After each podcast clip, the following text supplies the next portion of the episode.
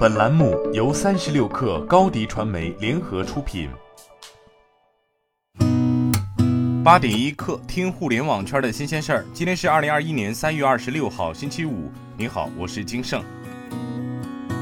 据证券时报，昨天，中国移动董事长杨杰在二零二零年度业绩电话会上表示，公司注意到内地资本市场近年来出台了一系列新政策，为红筹企业回 A 提供了有利环境，正在积极的跟踪、及时的研究沟通相关政策。杨杰表示，确信回 A 有利于公司发展，也将使广大客户有更多的机会分享公司成长发展的收益。下一步有确定消息，公司也会按照监管要求及时披露。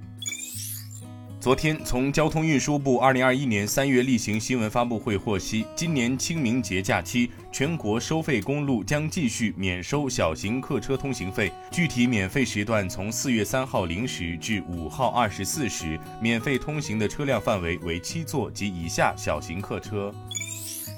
昨天，阿里巴巴副总裁 C2M 事业部总经理戚工表示，的确提交了淘宝特价版小程序的申请，期待和腾讯的合作，但申请仍在审批中。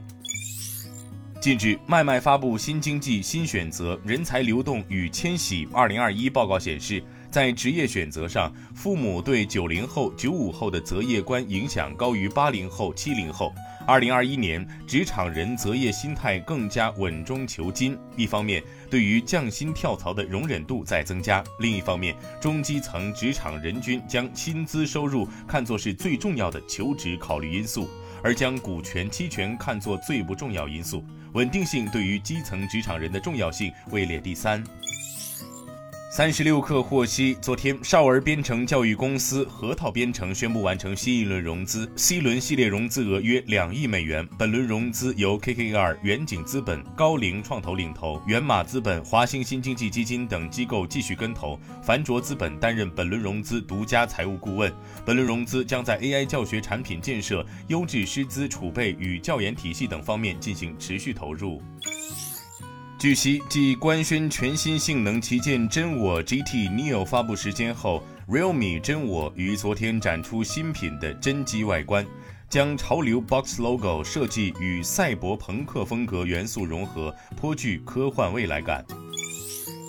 近日，英特尔新上任的 CEO 帕特格尔辛格在接受雅虎财经采访时表示。英特尔与苹果之间正在进行的竞争是有趣的，同时他还表示希望能与苹果进行和解。他表示，苹果是一个客户，我希望让他们成为一个大的代工客户，因为今天他们完全依赖台积电。我们希望为他们提供很好的选择，让他们也能利用我们的代工服务，就像我们与高通和微软合作利用我们的代工一样。我们要提供伟大的技术，有些事情是世界上其他地方做不到的。